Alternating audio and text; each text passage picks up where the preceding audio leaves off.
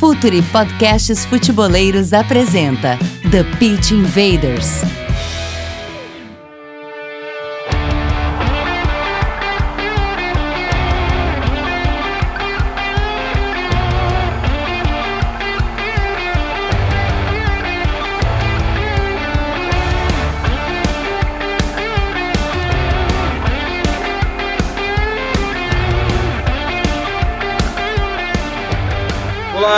Futeboleiros! Olá, futeboleiras! Futuri Podcasts Futeboleiros apresenta The Pitch Invaders, episódio 91. Meu nome é Eduardo Dias, eu sou o host mais essa invasão futeboleira pelo SoundCloud, iTunes, YouTube e pelo www.futuri.com.br. Semana passada a gente apresentou o nosso novo parceiro, diretamente das Ilhas Canárias, a ClipDraw, ferramenta gráfica para edição de vídeos de análise fundamental para técnicos, analistas, jornalistas, produtores de conteúdo e para todos que querem usar vídeos para expressar suas ideias sobre futebol. Quem acompanha aí nossos projetos, unboxing, drops no Twitter, unboxing no YouTube, já viu a aplicação prática do ClipDraw e a gente, cada vez que a gente vai se ambientando mais com a ferramenta, a gente vai produzir coisas mais legais ainda. Passem lá porque também vocês podem fazer uma, uma experimentação de alguns dias free da ClipDraw. Tenho certeza que vocês vão acabar assinando porque é demais. Bom, hoje a gente tem mais uma novidade. Bem-vindo Eric Sports, software de vídeo análise que gera scouts e administra os vídeos, viabilizando a rápida utilização em palestras, apresentações para comissões técnicas, para jogadores, para quem quer simplesmente fazer um clipe no, no Twitter, no YouTube. É uma ferramenta que é praticamente um departamento de análise de desempenho sozinho e que já estamos usando para aprofundar nossas análises aqui no Futuri. ClipDraw, Eric Sports, ambos da Espanha, Real Fever de Portugal e Editora Grande Área do Brasil são os nossos apoiadores. E principalmente cada um dos nossos invaders que nos ajudam a fazer crescer a invasão do Pense o Jogo. Fazer uma conexão aqui com Myron Rodrigues. Dali, Myron, que legal ver a trincheira crescer e grandes empresas acreditar no projeto, né? É, não, tá massa essa segunda parte do projeto. O pessoal confiando na gente, a gente uh, também uh, se melhorando para poder ter isso, né? Isso é recompensador, é uma espécie de recompensa. Uh, também agradecer muito ao pessoal que assiste a gente, ouve a gente, lê a gente, né? Sem eles também isso não aconteceria. E é só um spoiler do que pode vir a acontecer na frente, né? A gente tá animadaço aí com, com as paradas, vamos, vamos pra cima sempre. E a gente sempre precisa do, do Invader junto conosco para isso conseguir acontecendo. É, e os Invaders que estiverem ouvindo esse episódio antes do dia do sábado, dia 5 de maio, às 9 da manhã, e estiverem por São Paulo, deem um pulo no Museu do Futebol, no lançamento do livro Barça, da editora Grande Área. A gente vai estar por lá trocando uma ideia. Apareçam, se possível, para quem estiver antes, ouvindo antes do dia 5 de maio, sábado. Bom, vamos para o primeiro convidado de hoje. Ah, os convidados de hoje já são invaders, já são da casa. Esse aqui já passou pelo TPI, pelo blog, pela live, só não passou pelo churrasco ainda. Jorge Luiz, o passe posse. Dale Jorge, bem-vindo de volta. Dale Eduardo, dale amigos que, que nos ouvem. É, prazer sempre estar aqui com vocês. De novo no TPI, como falasse aí, já, já consegui participar de quase tudo. O que eu mais quero ainda não consegui, mas eu tenho como meta e, e em breve vamos ver se a gente consegue fazer isso aí. E, enfim, é uma honra e bora falar de futebol, que é o que a gente sabe e gosta. É, eu, do churrasco é o Myron que faz os convites, eu não sei o que, que tá faltando ainda para te convencê-lo, mas vamos embora. O próximo convidado também é o Invader, já passou por aqui, pelo TPI, tá toda hora nos ensinando sobre o jogo lá no blog. Ainda falta a live para ele, mas a gente vai dar um jeito nisso rapidamente. Dali Pep Genius, dali André Andrade. Fala galera, beleza? É um prazer estar aqui de volta. E, pô, a live o Myron tinha me chamado na última, que foi sobre o Liverpool, né? Mas eu tava viajando e não pude participar. Mas é uma honra estar aqui e eu quero ser chamado pro churrasco também, hein? É, o, o, vocês viram que o Myron é o cara que faz a captação de talentos aqui do blog. Ele convida pro blog, ele convida pra live e ele convoca pro churrasco também. Então, se virem com ele. Vamos lá, Invaders! Dessa vez vamos invadir a mente de Zinedine Zidane.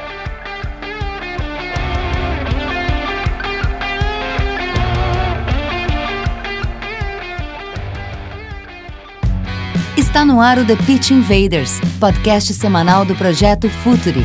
Cultura, análise e informação, com a profundidade que o futeboleiro merece.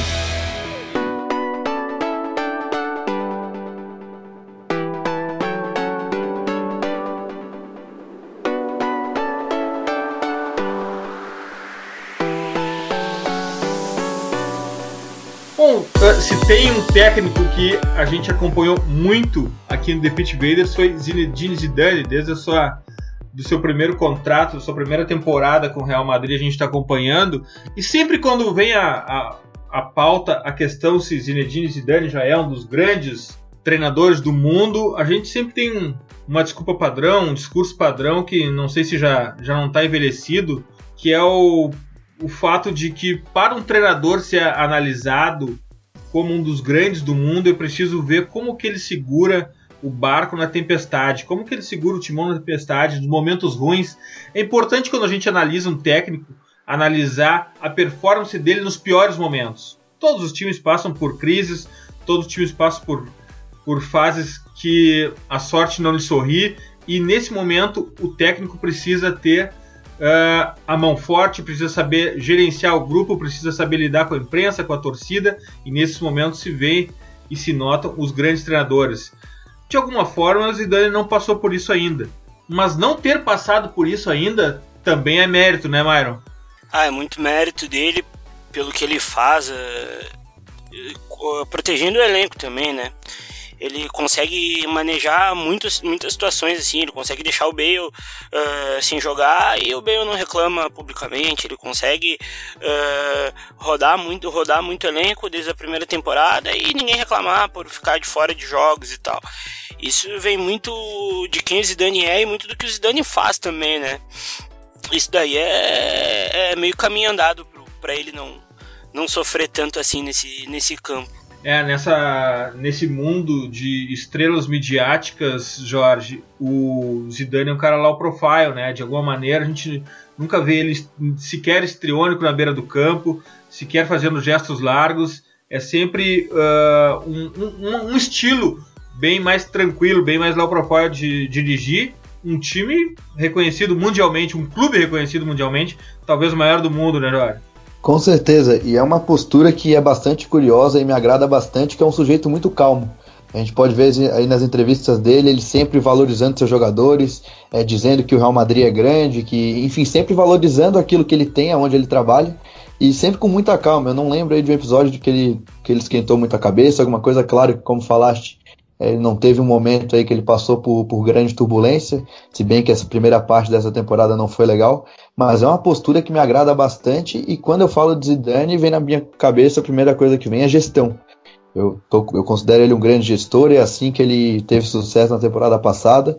E como a gente está falando aí, realmente ele tem uma postura que me agrada bastante, valoriza demais seus jogadores e mais para frente também, quando a gente for falando um pouco mais, Quero falar sobre isso porque parece que os jogadores melhoram com o Zidane. O Zidane consegue melhorar cada um, independente de alguns problemas que o time dele tem.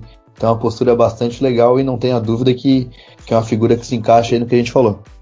André é um cara que tem uma certa elegância, uma certa fleuma na beira do campo, nas entrevistas coletivas, no trato com tudo que gira em volta do campo e também durante a gestão Zinedine Zidane no Real Madrid eu não sei se é uma impressão minha, mas parece que o Real Madrid também mudou o conceito.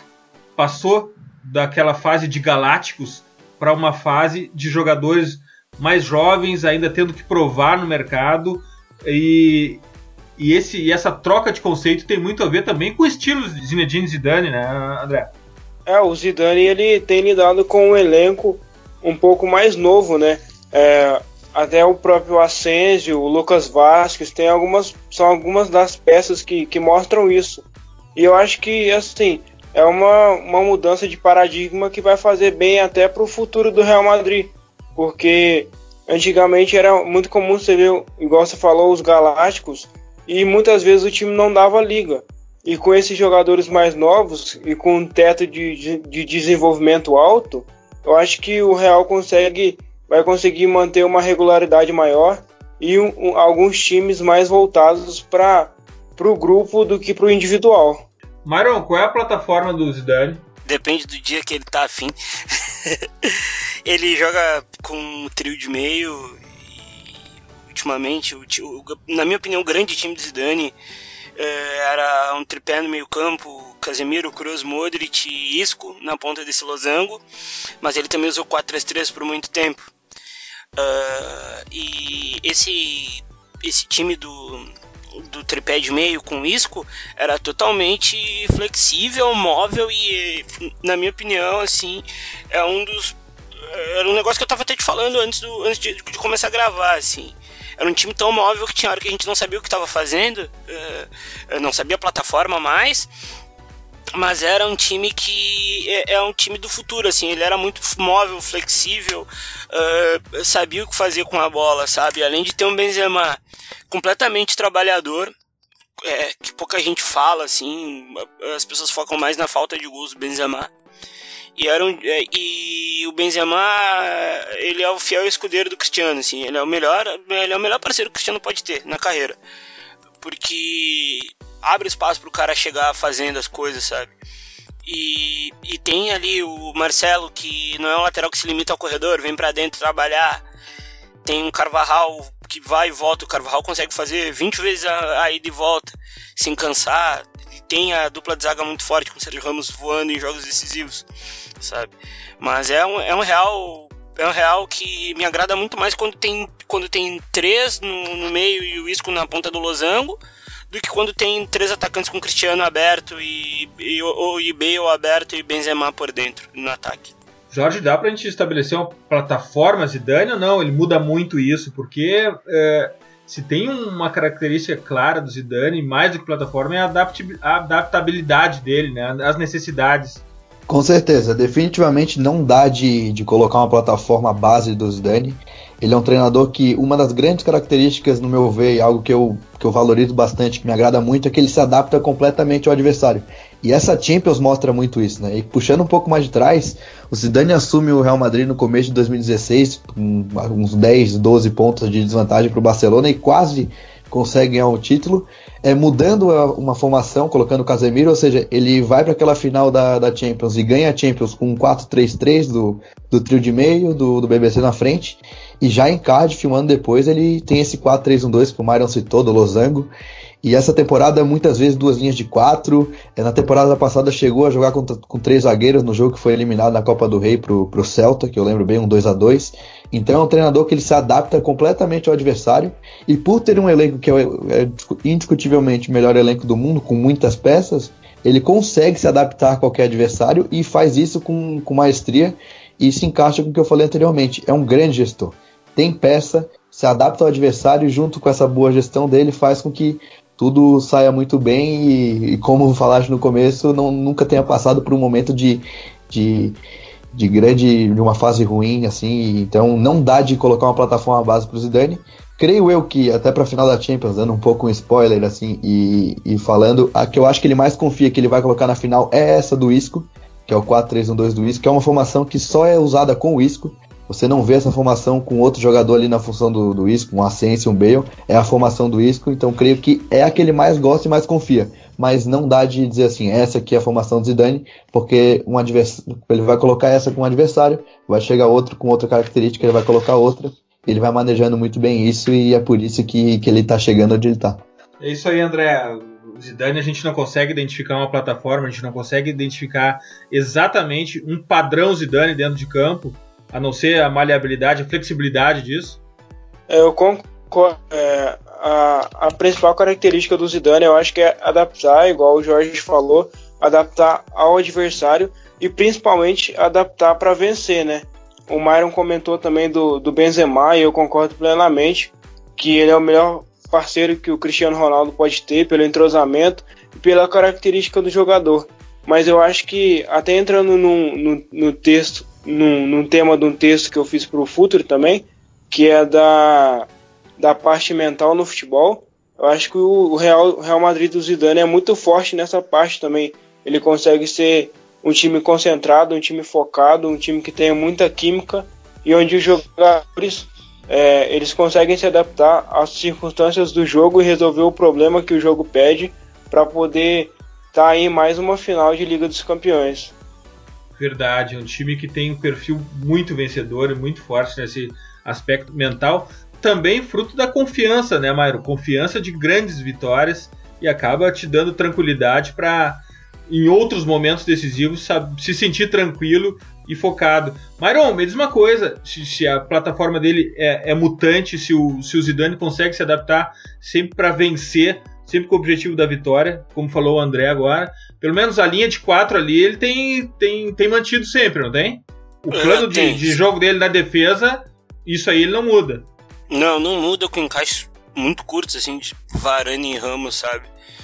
Eu ainda acho que defensivamente, quando tem a, a, a, quando não tem a bola, o time fica meio descompensado, ainda mais do lado do Marcelo, né? Marcelo ele tem alguma fragilidade defensiva. É, mas é um, é, é, ele tem um Varane que é um cara muito criticado ainda, mas eu acho um, um zagueiro que tem, tem seus, seus predicados. É, ele tem a, for, a força de antecipar tudo. É, são dois zagueiros que defendem a área muito bem. Eles defendem a área, ponto. Sabem ser jogando, mas defendem a área.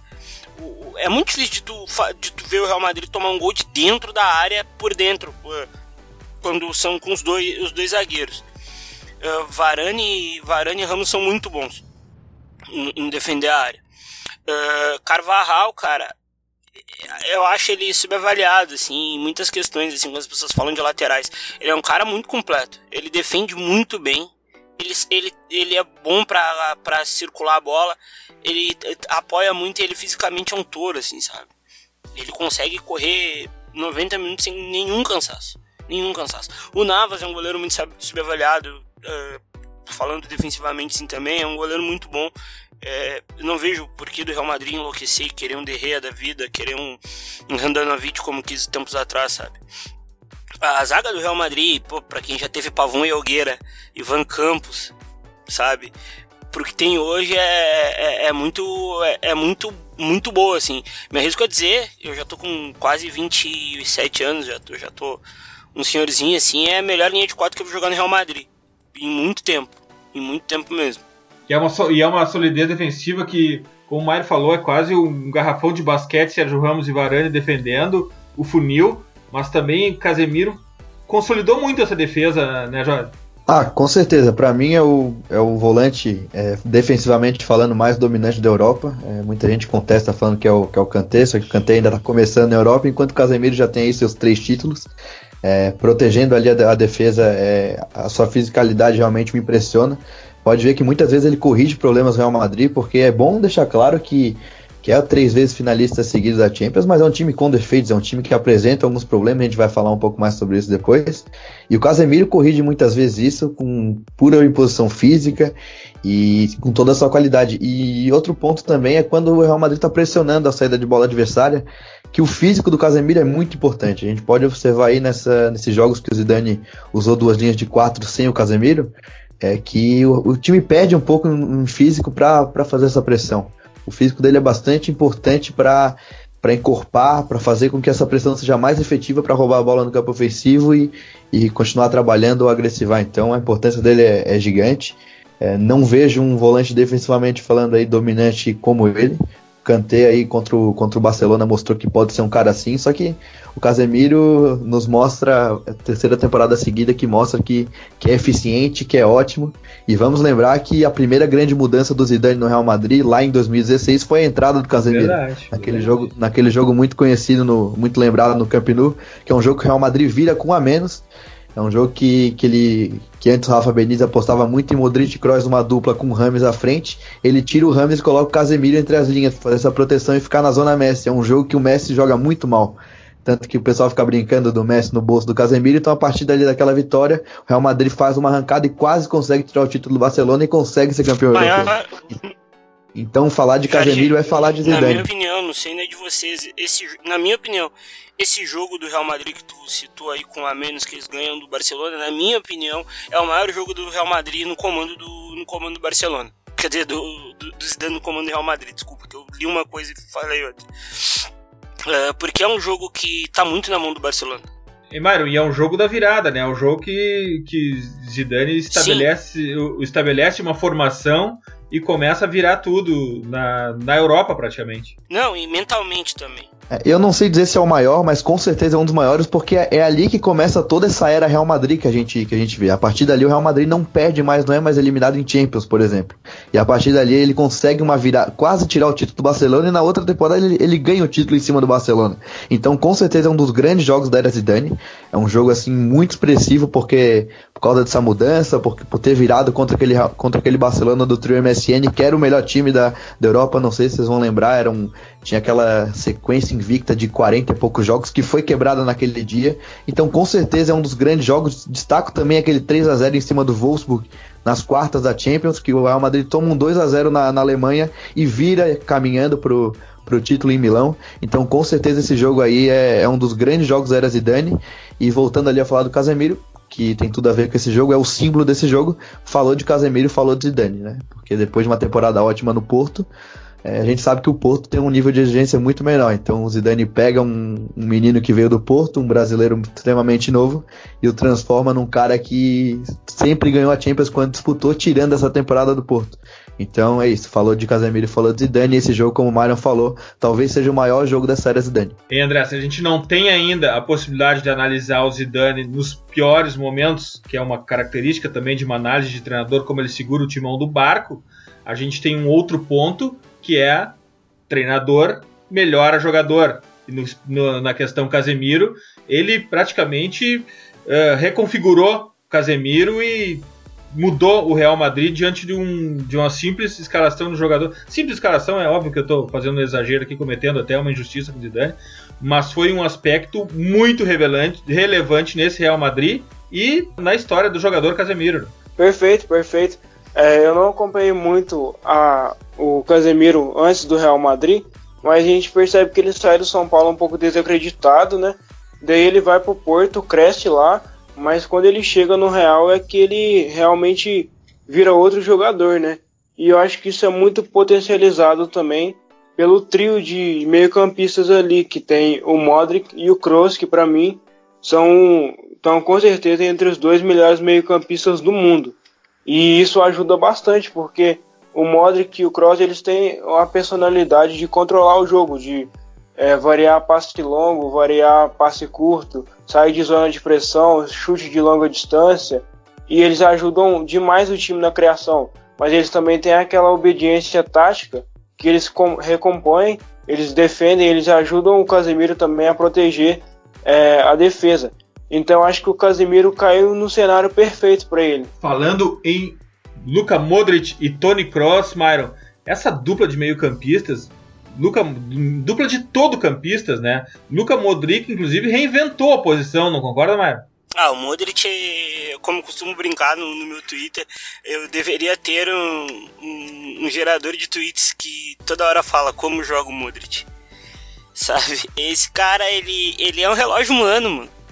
Ele, é muito, ele não erra nada, nada. Ele não erra.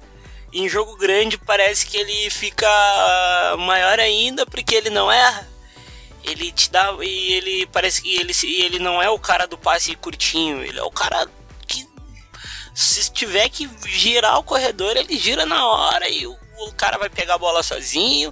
Se ele tiver que sair de uma pressão de dois, três driblando, ele sai. É, o Modric o Modric e Kroos é, são equivalentes na história recente à chave Iniesta, sabe? Eu, eu ia falar exatamente é... isso, que agora com o Iniesta saindo do Barça, para mim o Modric é o principal candidato a ser o novo Iniesta, entre aspas, desse próximo ciclo. Sim, é, é, é são, é, são equivalentes. As pessoas podem dizer que não, as pessoas podem achar que é exagero, mas não é. Os títulos provam isso, as grandes atuações em jogos espetaculares também é, é, comprovam isso, sabe? Esses dois, na mão do Zidane, parece que o Zidane chegou nos caras e falaram: ó, a bola é de vocês, não é do resto do time, é de vocês. Vocês decidem onde ela vai chegar, para onde ela vai, como ela vai e, e, se ela tiver que voltar para vocês, ela volta e fica com vocês, sabe? Esses dois jogadores são espetaculares, eu fico, eu fico, eu fico, eu fico abismado mesmo. E Myron, é, só falando ali sobre o Modric, que inclusive eu, eu coloquei isso no, no guia que a gente fez para as oitavas, que repito, ainda está muito, muito válido e, e, e tá bem explicado lá. É, desde 2014, que, que, foi o primeiro título do Real Madrid né, nessa década, é, o Real Madrid nunca foi eliminado quando o Modric estava em campo. É um dado bem legal isso, é muito curioso. É, longe de ser uma coincidência, porque em 2014, com o Modric, eles são campeões, não são eliminados por ninguém. É, 2016 campeões, 2017 campeões, 2018 agora estão na final, e em 2015 que caíram na semifinal para a Juventus, era um jogo que o Modric estava machucado e não jogou. Então, quando o Modric está em campo desde 2014, aí na, nos últimos anos, nos últimos quatro anos, o Real Madrid simplesmente não é eliminado. E não é coincidência. Então mostra a grandeza do, do cara que com certeza hoje é o grande meio-campista do mundo. E mesmo nos times de elite da Europa, a gente consegue identificar um grande playmaker em cada partida, em cada, em cada time, um cara que constrói o jogo. E a gente aqui no caso do Madrid tem dois playmakers, dois caras que constroem e dois caras que se complementam. Isso torna esse meio-campo do Real Madrid absurdo, né, Jorge? Ah, é impressionante, é, é de longe o melhor meio-campo do mundo. A gente tem outros ótimos times com, com meio-campo, até fazendo um comparativo com o maior rival como o Barcelona, que, que é um meio-campo com Busquets, um jogador lendário, um Rakitic que fez excelente temporada, Iniesta que agora está saindo.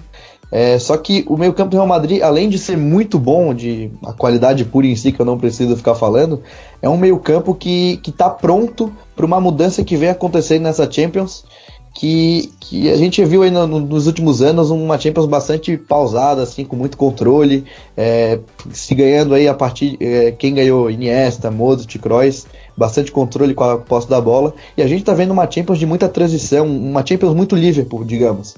E, e, e o e o meio-campo do Real Madrid está preparado para essa mudança pelo seguinte sentido: conseguiu dominar a Champions nos últimos anos com esse jogo mais pausado, que, que é o ideal para eles, só que tem condições físicas para aguentar, para suportar um jogo um poupouco mais caótico.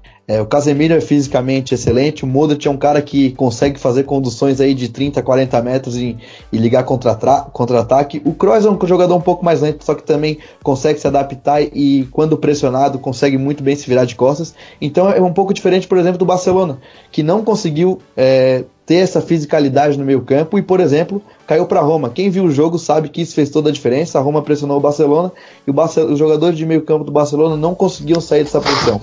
O Real Madrid é completamente diferente. Tem físico, além da qualidade, para conseguir sair e comandar o jogo. E é o grande setor de meio campo do mundo e, e parece que quando eles estão inspirados, como estiveram, por exemplo, como contra o PSG, quando estão juntos assim bem, é, parece que é impossível eliminá-los. E André, Ô, Jorge, fala. Eu queria só complementar. É que nessa semana a gente gravou no Imigrantes um programa sobre posição e funções, até o Myron participou. E eu, eu arrisco dizer que o meio-campo do Real Madrid é o principal setor do time e ele também está condicionado, para mim, na minha opinião, completamente a dominar é, o futebol europeu nos próximos dois ou três anos até. E por causa do dinamismo que, que esses jogadores têm, eles são complementares e eles realizam várias funções com perfeição. O, o Modric, para mim, é um cara que assim não, não tem par, ele consegue fazer quase tudo. E assim, é, o Real Madrid quando tem que jogar no contra-ataque, tem que esticar a bola pro Cristiano Ronaldo, pro Benzema, ele consegue. Quando tem que jogar um pouco mais pausado, com a posse de bola, o Kroos e o Modric conseguem também. Então assim, é um time que eu acho que tem muita qualidade e se continuar nessa toada, tem tudo para continuar incomodando e co conquistando títulos importantes nos próximos dois ou três anos aí. E ainda tem uh, futebol, e ainda tem personalidade, e ainda tem qualidade para sustentar a chegada de Marco Asensio e Isco Alarcon, que pode entrar no, nesse time de Zinedine Zidane e continuar a dinastia de vitórias, né? Perfeito, acho que assim, é, incluindo as variações táticas, né, com a entrada desses jogadores, mas eh, são dois jogadores que têm extrema, extrema, extrema qualidade. Eu lembro que eu vi um jogo do Isco, só que foi pela seleção espanhola. Eu acho que foi contra a Itália. Provavelmente foi, foi show de Isco lá contra a Itália. Ele dá uma caneta no Verratti, ele acaba com aquele jogo. E assim, eu fiquei eu impressionado que esse jogo. Ele, ele é um jogador assim muito bom. E ele, ele consegue fazer função pelo lado, consegue fazer a função atrás dos atacantes. Ele tem muita qualidade de drible, de, de chute, assim, de passe também. E o Asensio, cara, eu não sei nem o que, eu falo desse moleque, porque ele é muito novo e que eu, o que eu fico impressionado é que ele tem estrela. Todo jogo que ele entra, jogo grande, ele decide. E assim, ele, ele tem muita qualidade para atuar ali pela beirada e tudo mais. Eu acho que ao longo termo o, o Real tá, tá bem bem suprido ali na, na, na ponta e no meio campo com esses dois jogadores que têm tudo para se continuar nessa toada de evolução, serem é, referências nessa posição nos próximos anos também. O Isco acho que é o substituto ideal para o Iniesta na, na seleção espanhola. Marco Asensio, 22, 21 de janeiro de 1996, 22 anos de idade, 1,80m de altura, canhoto, 22 anos de idade, impressionante. Dali, Jorge, fala aí. É, e só completando o que, que o André falou, é, casa certinho com que o com que o Myron tinha falado antes de um Real Madrid que que, que, tinha tanta movimentação que às vezes até tu não entendia o que estava acontecendo. E o motivo dele, de motivo dessa característica é o Isco. Porque a gente vê esse 4-3-1-2 que a gente fala desse losango, o Isco é um, então ele não tem posição fixa. E quando a gente viu o jogo do Real Madrid, principalmente na temporada passada, a gente viu o Isco correndo o campo todo. Ele estava em todo lugar, todo momento, dando opção de passe. Ele flutua muito, né? Ele sai muito da ponta, da ponta esquerda para dentro também. E, e, é muito mortal essa movimentação e ele não para, ele tá toda hora em, em, em, tá em todo lugar, parece que ligando todo mundo, então além de confundir a marcação, é, faz com que, que o time todo tenha uma opção de passe, porque ele tá sempre encostando. Inclusive nesse jogo contra a Itália, um jogo que ele destrói com o jogo, é um jogo que o Lopetegui coloca três meio campistas na frente de movimentação e destrói a Itália. E falando um pouco sobre o Asensio, que tinha completado ali, é um cara aí de, de 21 anos que já decidiu noite de Champions. Isso é completamente anormal. É, comparando de novo com o maior rival, eu gosto de fazer essa comparação. A gente vê um Osmani Dembélé valendo 150 milhões de euros, um baita de um jogador. Só que o que, que o Osmani Dembélé fez em Champions até hoje? Marco Asensio fez gol em final. Marco Asensio decidiu eliminatória contra o Bayern duas vezes. Então, é, vem muito com um aspecto que para mim vai ser importante na final, que é o jogo mental que é o saber jogar uma Champions, que é a, saber lidar com o nível de exigência, exigência da Champions. E o Marco Asensio, com 20, 21 anos, já parece um cara que, que, que tem 30 anos, que tem muito mais experiência, por exemplo, que um, que um Salah, independente da, da temporada que o Salah está fazendo, e o Salah muito mais velho. E é um jogador aí de 20, 21 anos que está indo para sua segunda Champions. Então é realmente absurdo tudo que ele já vem fazendo e vai continuar fazendo. Ô Jorge, o, o Asensio para mim, ele mesmo novo, ele personifica é, a filosofia do, do Real Madrid, que eu vi numa entrevista uma vez a opinião do Xavi e eu concordo, que a filosofia do Barcelona era jogo de posição e tal, e a filosofia do Real Madrid era ganhar.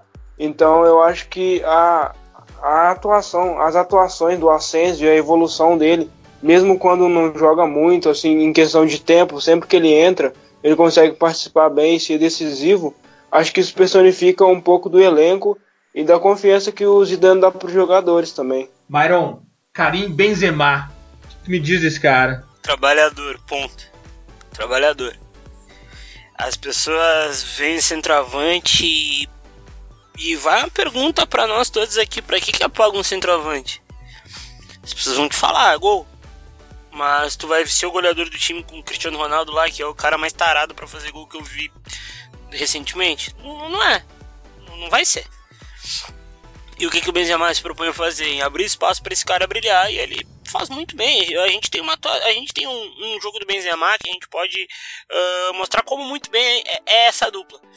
Atlético de Madrid e Real no Caldeirão temporada passada o, Atlético tomando conta do jogo, dando um pavor no Real, conseguindo resultado para levar para a prorrogação. O Benzema sai do sai do, do, do comando do ataque, vai para a ponta, dribla todo mundo. Acho que o Cristiano Ronaldo sozinho para fazer um gol, ele vai lá e faz. E classifica o Real Madrid. O Benzema é um dos caras que eu mais admiro pela a capacidade de resiliência dele fora de campo assim, porque é um cara que não ele não não não não reclama do papel que ele, que ele tem, ele podia muito bem ir para outro time ser artilheiro do outro time, porque ele é um cara que sabe fazer gols também. Mas ele tá ali querendo tá ali sendo um parceiro fantástico do Cristiano Ronaldo. A atuação dele contra a Juventus no, no Juventus Stadium uh, recentemente foi maravilhosa. A atuação do Benzema uh, contra o, o Bayern no segundo jogo foi muito boa também. O Benzema, ele, ele, ele, é, um, ele é um trabalhador, cara pode não pode querer que o Cristiano Ronaldo. Ah, eu vejo muita, muita gente falando, ah, o Icardi caberia bem lá no, no, no Real. Não, caberia mesmo, mas o Icardi não. O, o Icardi não dialoga, ele não toca a bola, sabe? As pessoas elas, elas focam muito no gol do Benzema, mas e no resto do trabalho que o Benzema faz, sabe? Isso, isso deve ser muito levado em conta. Jorge, nesses modelos uh, absolutamente uh, fantásticos de defesa que, que, que, estão se estabelecendo na Europa e de, como de resto no mundo inteiro, não há espaço para nada mais. Gerar espaço é uma qualidade que está se começando a valorizar no futebol? E Karim Benzema é um gerador de espaço? Bom, para responder a primeira pergunta, acho que a Champions responde, porque tá chegando na, na final dois times que os centroavantes são Karim Benzema e Roberto Firmino. Isso, isso responde, né? Porque são dois jogadores que, como o Mário falou, para que que é pago um centroavante? Claro que precisa fazer gol, porque por ser um centroavante, por estar perto do gol, mas só isso, a gente não pode ficar preso só ao gol. E esses dois caras que estão na final do maior campeonato do mundo respondem isso, abrindo espaço, gerando jogo para a equipe. Eu até brinco que, que são as duplas que eu mais gosto, talvez, nessa temporada.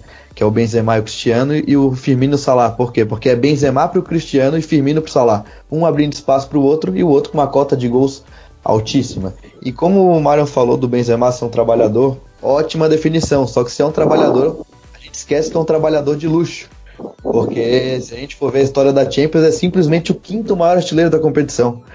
Então muita gente esquece disso, duvidando aí da sua temporada que realmente, muitas vezes, principalmente ali na primeira parte do onde o Real Madrid não estava bem, sim, mas gente, é o quinto maior artilheiro da, da maior competição de clubes do mundo. Se a gente for considerar só os normais, tirando o Messi e Cristiano, é o terceiro atrás de Raul que na época já com seus 71 gols, se eu não me engano, que ele fez na Champions, já era um número absurdo. Van Nistelrooy, que era um, um centroavante que adorava a Champions League, e depois o Benzema. Então ele é um trabalhador sim, mas é um trabalhador de luxo que sabe fazer gols e mostrou isso contra o Bayern. E, e o que eu falei aí do Benzema para Cristiano, a gente pode observar a sua importância, por exemplo, no jogo da ida contra o Bayern, 2 a 1 que é um jogo que o Zidane entra só com o Cristiano na frente sem o Benzema. O Cristiano faz um jogo bastante fraco ele. Não digo fraco, que ajudou bastante. O Real Madrid acabou ganhando o jogo, só que fez um jogo abaixo do normal sem o Benzema. Então o Cristiano precisa muito do Benzema, como eu, como eu já falei no Twitter outra vez. É, o Benzema faz um movimento de dentro fora e o Cristiano fora dentro. O Benzema tá dentro da área, abre os espaços e o Cristiano infiltra. Um gol muito simbólico para mim é o 1 a 0 é, em Turim contra a Juventus, naquele 3 a 0 Antes da bicicleta, aquele gol no comecinho que o, acho Marcelo faz a jogada pela esquerda e cruza para trás e vem o Cristiano. É, o Benzema atrai todo mundo do primeiro pau e o Cristiano vem por trás, ou seja, a defesa vai no Benzema e o Cristiano fica livre. Então, é, claro que o Benzema vem, como eu falei, vem falhando muito na frente do gol, não foi a, a tônica contra o Bayern. Só que se o Cristiano Ronaldo tem uma cota de gols tão alta, não, não tenha dúvida que o Benzema participa nisso. E aí, chegando numa semifinal de Champions, também consegue fazer seus dois gols, mostrar que é um dos maiores artilheiros da história e é um cara que não deveria ser questionado. É, como ali o Marion falou também do, do Icardi, por exemplo. O Icardi é um jogador que pouco se dialoga, é um jogador muito de dentro da área, um centroavante puramente italiano. Você pode até colocar é, junto com o Cristiano Ronaldo na frente ali para jogar no Real Madrid, mas tenha certeza que quem vai perder é o próprio Cristiano Ronaldo que enquanto a gente está aqui falando, tá lá na sua cama agora rindo que tem o Benzema do lado para que ele possa conquistar os seus títulos, fazer seus gols. E o André é uma prova da eficiência da geração de espaços de Karim Benzema e de Firmino, inclusive, é que seus parceiros de ataque, Cristiano Ronaldo e Salah, fazem gols geralmente aonde os centroavantes deveriam estar, né? Exatamente, é é o que eu já falei, eu falo no Twitter quase todo dia sobre o Firmino, que ele é um cara genial ele é um cara que sabe interpretar espaço como poucos atacantes. É, ele é um camisa 10 que joga de 9. Mas falando do Benzema, ele também é um jogador que tem muita inteligência. E eu acho que a interpretação de espaços e também é, você fazer o espaço para o seu companheiro vai, vai ser cada vez mais importante, mas muito importante no futebol é, daqui para frente. Por quê? Porque o futebol está cada vez num ritmo mais alto, com menos espaço. Então, a partir do momento que você se move com consciência do que você vai gerar, você está influenciando no jogo de uma maneira absurda. Por exemplo, se o Firmino está parado lá na frente, beleza. Agora, se ele move para eh, no espaço ali, por exemplo, entre o zagueiro e o volante, e ele atrai algum zagueiro com ele, e, e isso naturalmente vai criar um buraco ali para os pontas, no caso do Liverpool e do Firmino, para o Salah ou para o Mané atacarem. Se o zagueiro não vai com ele e fica fazendo a linha com outro zagueiro, o Firmino, por exemplo, recebe com espaço e gira e pode enfiar a bola para os outros dois. Então, assim, é, o, modo como você interpreta o espaço e manipula ele é fundamental no jogo. E eu acho que, como o Jorge falou, essas duas, um trio e uma dupla né, de ataque da Champions League, que são os destaques dessa temporada, mostram muito isso. E eu acho que é, é uma coisa para a gente ficar cada vez mais de olho no futebol. Myron, na temporada passada a gente fez um Repeat Invaders inteiro para analisar o novo Cristiano Ronaldo, a nova postura dele, que ficava entre o lateral e o central, ele já não dava mais pique de 40 metros. Cara, ele voltou a dar pique de 40 metros, mano. Uh, isso é isso tem muito a ver com o, o, muito a ver com Benzema também, porque é um cara que descansa o Cristiano, mas o Cristiano também ele aprendeu a não queimar cartucho, saca? Ele sabe o momento que ele vai dar aquele tiro de 40, ele sabe aquele momento que ele vai ficar mais, reguardado, mais reguardado dentro da área, ele sabe a hora de tocar. E, e cara, e, e, pode ver, chega mata-mata da Champions, é, virou o ano, de, de dezembro para janeiro. O homem tá voando. Aí o homem tá fazendo 11 km por jogo, tá batendo 6, 7 bola gol por jogo, tá aguentando 90 minutos. E isso aí tem muito a ver com o Zidane também, que é um cara que roda muito bem o elenco pro cara poder chegar em momentos cruciais voando. Tem muito a ver com o sistema, né? Muito a ver com o parceiro dele, que é o Benzema. E tem muito a ver com ele mesmo, que o Cristiano, o Cristiano quando ele virou centroavante, ele não tava. Ele viu que não dava mais para virar assim aquele ponta que ia perseguir lateral, sabe? Ele virou um centroavante muito bom. Um cara muito completo, que é um cara que faz gol de tudo que é jeito. É um touro fisicamente. E é muito inteligente para gol também, né? Daí juntou a fome com vontade de comer, cara. O Cristiano. Ele, ele, ele faz 40 metros quando ele precisa fazer agora. Jorge, e também é um cara que tem vitória pessoal. Vitória pessoal é importante na Champions League. É importante ter um cara de vitória pessoal para ganhar a Europa. É, muito importante e o próprio Real Madrid mostra isso, né? O Real Madrid, cada jogador parece que tem vitória pessoal tatuada no braço, assim. É, Real Madrid tem, tem muito disso, esse DNA de Champions, esse DNA vitorioso. E o Cristiano é isso, né? Independ... Eu, eu costumo falar que o Cristiano Ronaldo pode jogar mal o que for. É, os 10 caras que estão atrás dele, por, por ele estar lá na frente, vão olhar pro cara e vão falar assim: ele tá ali. Se a gente fizer tudo certo ali, ele vai matar lá na frente. Então, vitória pessoal é algo que define muito bem o Cristiano. É um cara que mentalmente creio que chegou no auge. É, eu não consigo mais, toda vez que eu vou ver um grande jogo de Champions do Real Madrid, eu já imagino um gol do Cristiano a qualquer momento, independente se ele está jogando como jogou contra o Bayern é, ou se ele está como ele estava contra a Juventus. E, e, só falando aí do, do, que ele voltou a dar pique de 40 metros, é bom falar que, que mesmo bem fisicamente, ele não é mais aquele ponta, né? Eu vejo muito no Twitter, muita gente ainda falando que, que o Cristiano Ronaldo é ponta esquerda do Real Madrid e, e, que é um jogador que joga pelos lados. Não é mais esse jogador e já tem algum tempo. Não, né? não é, é não. É um jogador que, que só joga por dentro. Até ali, ali, em janeiro, o Zidane voltou a ensaiar um trio de ataque, o Cristiano caindo um pouquinho mais pela esquerda, mas sempre fazendo esse movimento para dentro. Tanto que em janeiro ali, acho que foi contra o Valência, uma vitória boa do Real Madrid, que ele, que ele usa o 4-3-3. O Cristiano joga mais por dentro que o Benzema. O Benzema naquele jogo foi mais ponta que o Cristiano. Então ele voltou a fazer tudo isso porque fisicamente está muito bem. E o elenco do Real Madrid e o Zidane são os responsáveis, né? Porque tem jogo fora de casa da liga, é jogo menor. Cristiano não viaja. É, foi agora sim contra, contra o Legane, se eu não me engano. É, na temporada passada, onde disputaram o título também, o Cristiano não viajava em, nesses jogos, tudo para chegar na Champions voando como ele está voando. Mas ele não, não é mais esse, esse ponto há muito tempo, esse jogador que, que joga por dentro. E é, Cristiano Ronaldo é sinônimo de vitória pessoal, de confiança, jogo mental, e não se ganha Champions 6. Não à toa a gente está vendo aí um Sérgio Ramos, um Luca Modric, um Marcelo. Esses caras têm o DNA de Champions, sempre se prevalecendo nas grandes noites e dando as verdadeiras exibições. Não à toa, mesmo com problemas no time, eles levaram o Real Madrid para a final e tem tudo aí para conquistar é, mais um título para a carreira. É, já tem um padrão, né, André, de jogada, o Benzema afundando a linha de defesa, cruza para trás e Cristiano Ronaldo tá ali na meia lua para chutar a gol, né? Essa jogada já virou padrão, né, Real Madrid. Perfeito, perfeito. Só adicionando um comentário, é, acho que antes o Cristiano Ronaldo era o cara que participava do jogo em 60 metros e tentava te destruir em 45. E agora ele te destrói em 30 metros, nos 30 metros finais do campo ali. E essa jogada que tu citou, é, da bola muitas vezes cruzada para trás, o Benzema levando os, os zagueiros adversários, eu acho que é, é, crucial da gente notar sempre, não só nessas jogadas, é a consciência corporal, do posicionamento corporal e da leitura de espaço do Cristiano Ronaldo, que é uma coisa absurda, assim. É muito boa mesmo, porque ele é um jogador diferenciado, você pode ver que até dentro da área. Às vezes ele tá fazendo uma, tra uma trajetória que o zagueiro tá seguindo ele e de repente ele para e vai pro outro lado e recebe a bola no pé livrinho.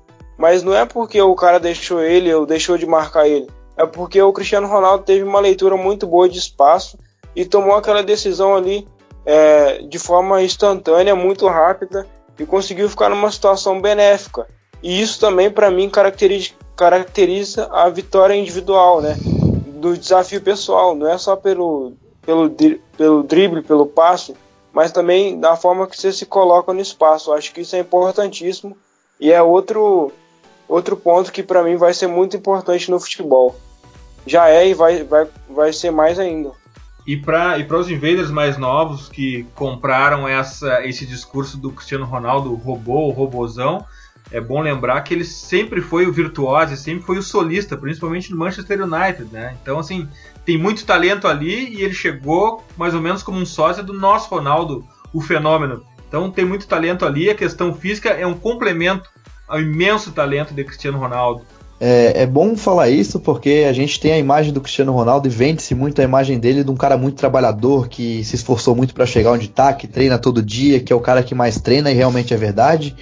Mas isso dá uma impressão assim de que ele não tem talento, que ele não tem inteligência, quando é completamente contrário. É um cara extremamente talentoso, não preciso nem comentar isso. Só que é um jogador extremamente inteligente.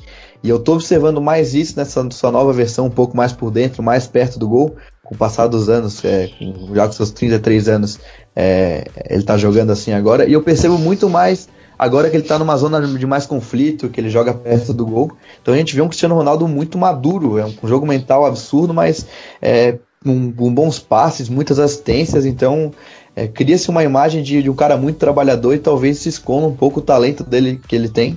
É um jogador extremamente inteligente. Na seleção portuguesa a gente vê muito isso, aonde ele não tem um Isco do lado, não tem um Benzema, tem jogadores piores, bons jogadores mais piores.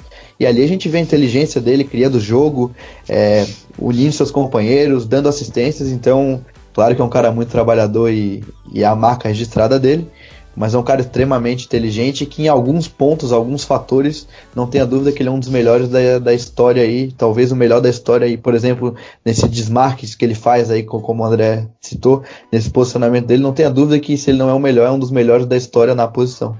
Myron, como a gente ganha do Real Madrid? Como que eu preciso plantear meu time para ganhar do Real Madrid? Ah, que pergunta, né? Logo para mim, mas tudo bem, vamos lá. Uh, primeiro, o lado esquerdo defensivo é descompensado. O Marcelo sofre muito, tenta uh, atrair muita gente para jogar em cima do Marcelo. Uh, tenta cortar a velocidade do, do trio. Isco, Modric e Kroos. Tenta. Tenta tirar o Casemiro do funil. Tenta tirar o Casemiro do funil tenta. E é isso. E reza pro Cristiano Ronaldo não achar uma bola. É porque é, no, no, o, as debilidades do Real estão aí. Estão aí. São. O Real Madrid, ele tem uma, eu tenho uma teoria sobre o Real Madrid. Quanto pior o Real Madrid joga, mais ele ganha. Sabe? O Real Madrid não pode jogar mal. O Real Madrid não pode jogar mal. Quanto mais mal ele joga, mais ele ganha. É sério mesmo essa essa é, é, a Champions passada, essa Champions é, tá muito isso. Se o Madrid jogar mal, ele vai ganhar. Ele jogou mal contra o Juventus, classificou. Ele jogou mal contra o Bayern, merecia merecia estar tá fora e ganhou. Vão, vão vocês aí, porque é, eu acho que é isso. Não sei se vocês acham mais coisas. Eu acho que a pergunta não é nem tanto taticamente, eu acho que é o que, que você pode fazer para conseguir quebrar essas barreiras mentais do Real Madrid, porque isso é o mais difícil, porque igual o Myron falou, às vezes o time não joga tão bem, não impressiona, mas segue vencendo. Isso é um, um desafio muito grande, porque os caras estão sempre ali é, concentrados, os caras estão focados e sabem que a qualquer momento podem conseguir um gol, podem vencer o jogo. Isso que eu acho impressionante também. e marcou muito mal contra o Bayern, né, Jorge? É, a defesa diária contra o Bayern foi, foi bastante decepcionante. A gente viu o Tolisso e o Rames dominando o jogo por dentro. É, dominavam por dentro, abriam para cruzar, por isso o Bayern teve quase 40 cruzamentos no jogo, mas de maneira muito ordenada. Foi uma estratégia boa a partir de um domínio na frente da área do Real Madrid. E, e por que, que não deu um problema maior? Por que, que o, Bayern, o Bayern não saiu classificado? É o que a gente falou do, do jogo mental, é que o Real Madrid tem o DNA do, da, da competição e tem jogadores que, que não, não importa o que aconteça, parece que mesmo nas piores situações eles vão resolver o problema. A gente vê aí o que o Navas fez, os milagres que ele fez nesse, nesse último jogo, o Sérgio Ramos que que eu não lembro de um jogo ruim dele em Champions, eu não lembro nem de um jogo mediano, sempre se exibindo, sempre jogando o fino, tirando todas as bolas. A gente vê um Varane que mesmo criticado é dos, dos jovens zagueiros aí talvez seja o melhor em Champions, provavelmente, uma defesa de área excelente, com, com números bons aí de, de cortes, de duelos vencidos. Então o problema do Real Madrid é esse, é, é, pode jogar mal coletivamente, como vem jogando muitas vezes, mas individualmente ninguém supera eles. E aí eu acho que também entra o Zidane, que eu acho que é um cara que foca mais no individual do que o coletivo. É, a individualidade que vai acabar fazendo o coletivo no final. E o coletivo precisa da individualidade. Se o coletivo do Real Madrid não funciona e não vem funcionando, é, as individualidades sempre sobressaem. Se os problemas acontecem por conta de toda a parte coletiva, é, a qualidade de um Marcelo, de um Modric, apaga tudo isso, apaga esse incêndio e acaba sobressaindo. Então a gente vê um time que defende mal e que eu não conseguiria imaginar outro time defendendo daquele jeito, é, passando de fase. Mas tem um Sérgio Ramos, tem um Varane, tem um Keylor Navas, tem um Marcelo que, que sobe e cria um gol pro Benzema. Então o Real Madrid é muito de vitória pessoal e as individualidades, do Real Madrid acabam apagando todo esse incêndio causado pelos problemas futebolísticos. E esse é o grande problema do, do Real Madrid, né? Como o Mário falou. É, geralmente, quando tu quer ganhar de um time, tu torce pra ele mal. E o Real Madrid não precisa ir mal para vencer. Só precisa estar tá em campo. Então é muito difícil. Mas o Liverpool tem que saber que os problemas estão ali, que é possível, que o Liverpool fez uma Champions melhor, que o Liverpool tem um trio de ataque que é o maior trio de ataque da história de uma Champions, inclusive passando o BBC que foi campeão em 2014. Aquele BBC fez 28 gols, esse já tem 29.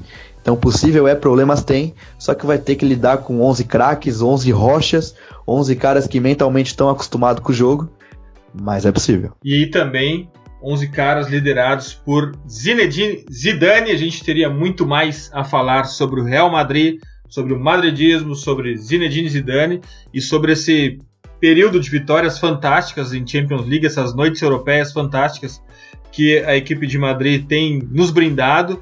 Mas agora é hora das nossas dicas futeboleiras. The Pitch Invaders apresenta Dicas Futeboleiras.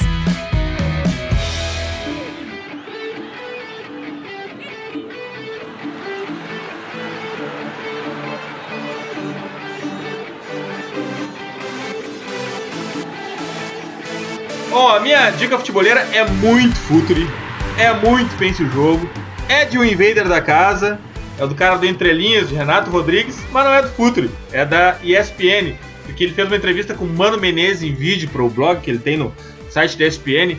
Uma hora de campo e bola, uma hora de pense o jogo, sem polêmica, sem grito, sem bola dividida, sem piadinha, falando apenas, unicamente de futebol, de forma séria, profunda a gente até começa a, a, a, ver um lado do Mano Menezes que nas coletivas e nas entrevistas mais do mesmo dos programas mainstream a gente não consegue identificar.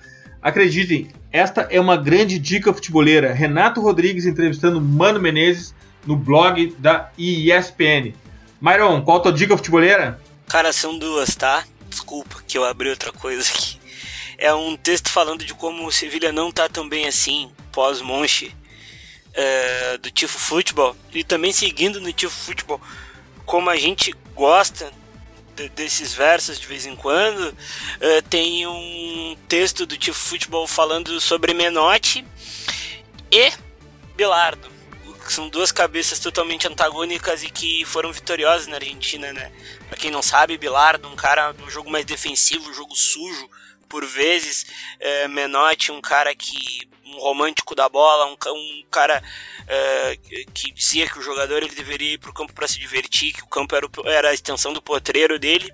que é o Campo de Várzea argentino, e como eles mudaram a mentalidade do futebol argentino. São as minhas duas dicas. Eu já queria agradecer antemão aí ao Jorginho e ao André aí. Esses dois meninos são fantásticos, ainda bem que são nossos, eu que trouxe, fazendo uh, a minha de monge. E agradecer a ti, presidente, que mais um podcast muito bom aí. Obrigado a todo mundo. É, Falou, Gris. Até a próxima. Eu, eu sou um dos caras que acho que é o grande mérito do Bilardo para o futebol argentino foi ter dito toca pro 10. Mas enfim, a gente pode discutir isso, Menotti e Bilardo, em outro podcast. Graças, Myron. Vai, não, vai ser um texto meu. Vai, vai? vai ser um texto meu, presidente. Eu vou fazer. Vou, vou fazer. Agradecido, tá? Tá bom. Obrigado aí, vamos sempre debater o jogo até segunda. Até segunda, até segunda. tem live. Tá bom. Jorge, tua dica futeboleira? Então, falando aí de Real Madrid, de Zidane, de Champions, é, eu teria que colocar uma dica em torno disso, então vai um texto do grande Abel Rojas, arroba Abel Rojas T no Twitter, ex-Ecos de Balon, que, que agora acabou saindo. Ele fez um texto para a revista GQ, a www.revistagq.com, sobre o Marcelo, que traduzindo é o Marcelo, futebolista que melhor conjuga o verbo jogar. É, ele fala aqui bastante sobre sobre. Ele fez esse texto depois do jogo do, do Bayern, onde o Marcelo acabou se destacando. E ele fala bastante sobre um tema que é muito atual atualmente, principalmente por conta do Fernando Diniz no Brasil, que é sobre liberdade de jogadores, sobre os conceitos aí de Pepe, os conceitos um pouco mais posicionais, de jogadores um pouco mais presos, e o Fernando Diniz que vem com essa filosofia de liberdade, e o Marcelo é puramente isso, né? Inclusive até coloquei uma sequência no meu Twitter hoje, vai estar tá lá para quem quiser, na arroba passe e posse, que o DNA do futebol brasileiro é a liberdade, o DNA do futebol brasileiro é o chão, é a rua, é o menino que joga descalço, que vai para cima do seu amigo, que, que rala a canela, que rala o joelho e continua indo para cima para tentar uma caneta, para tentar um drible. Então o Marcelo é puramente isso. O Marcelo é um jogador que precisa de liberdade, não é um lateral que fica só é, na lateral do campo é, oferecendo amplitude, é um cara que vem para dentro na zona mais conflituosa do jogo. Então para mim o Marcelo é, é é o jogador brasileiro em estado puro por conta dessa liberdade. O talento precisa de liberdade, não tem um lateral hoje no mundo com o talento dele. Então é um texto bastante interessante que, que fala aí sobre o Marcelo, que como eu acabei colocando lá, não é só um cumpridor de funções, é um cara que acima de tudo joga bola. E falando de Champions Zidane, não teria como não falar do Marcelo, que foi um jogador que o Zidane melhorou muito. E então a gente tem que falar aí sobre esse cara que fez gol na, nas oitavas, fez gol nas quartas, deu assistência na semi e caminha para mais uma final de Champions. E tenho a certeza que o nosso Alexander Arnold vai sofrer muito com ele, porque o nosso lateral esquerdo do, do Hexa é um dos melhores da história, se não o melhor. Jorge, graças, graças por estar na nossa trincheira, graças por nos ajudar a refletir sobre o jogo. Tu é de casa, passe posse, é o Invader. Que legal e muito obrigado por estar dentro do projeto. Volte sempre. Eu que agradeço, é sempre um prazer estar com vocês falando sobre futebol. E sempre que precisar a gente está aí. Quem quiser, arroba passe e posse lá. Vamos trocar uma ideia falar sobre futebol. Um abração, pessoal. Valeu. André, tua dica futeboleira? É, hoje são duas. A primeira é do outro podcast que a gente está junto nessa trincheira, do Imigrantes da Bola, inclusive o Myron participou. O programa dessa semana foi sobre posições e funções no futebol. É, a gente varreu o campo todo e a gente explicou cada posição e cada função no futebol. Falamos muito de, do Real Madrid, por exemplo, de Marcelo, de Modric, de Benzema. E o programa está sensacional para quem gosta de futebol, de FIFA, de futebol manager. É, a gente recomenda. E a segunda é um livro muito bom da editora Grande Área, que eu acabei de ler semana passada, que é o 11 Cidades, do Axel Torres, onde ele conta a história dele é, com relação ao futebol e as visitas dele nessas 11 cidades. Tem muitas histórias bacanas e é um livro sensacional, recomendo bastante. Demais mesmo, a narrativa é muito deliciosa desse livro, fantástica e futebol com viagem, tem tudo muito a ver. Muito obrigado, André. Pô, que legal ver o teu projeto com Simonetti no Imigrante sendo reconhecido, sendo uh, nesse, nesse meio do futebol, as pessoas comentam, ouvem, e vocês acrescentam muito a trincheira do, do Pense o Jogo. É Simonetti o Imigrante da Bola, vocês são uma inspiração pra gente aqui do, do futuro, que orgulho de termos essa parceria. Bom, o Simonetti já teve na live e tu ainda nos deve essa, mas a gente vai dar um jeito aí, um, espera, espera o, o, o Myron te procurar aí em breve. Muito obrigado, irmão.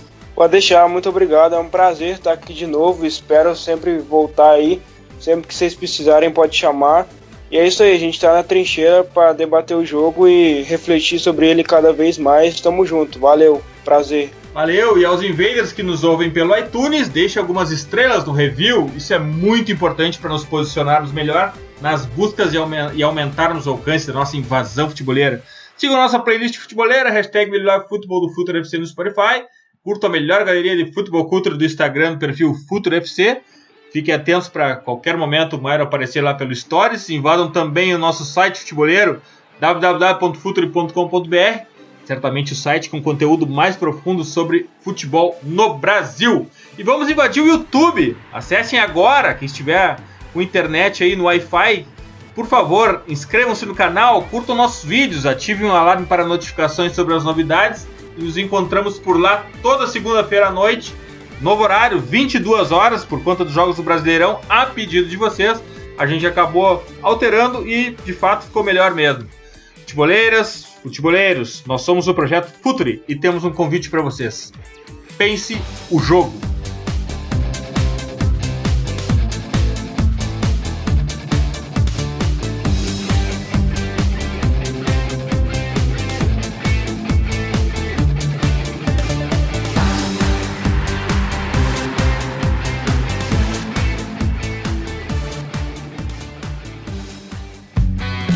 Projeto Futuri apresentou The Pitch Invaders. Acesse www.futuri.com.br. Pense o jogo.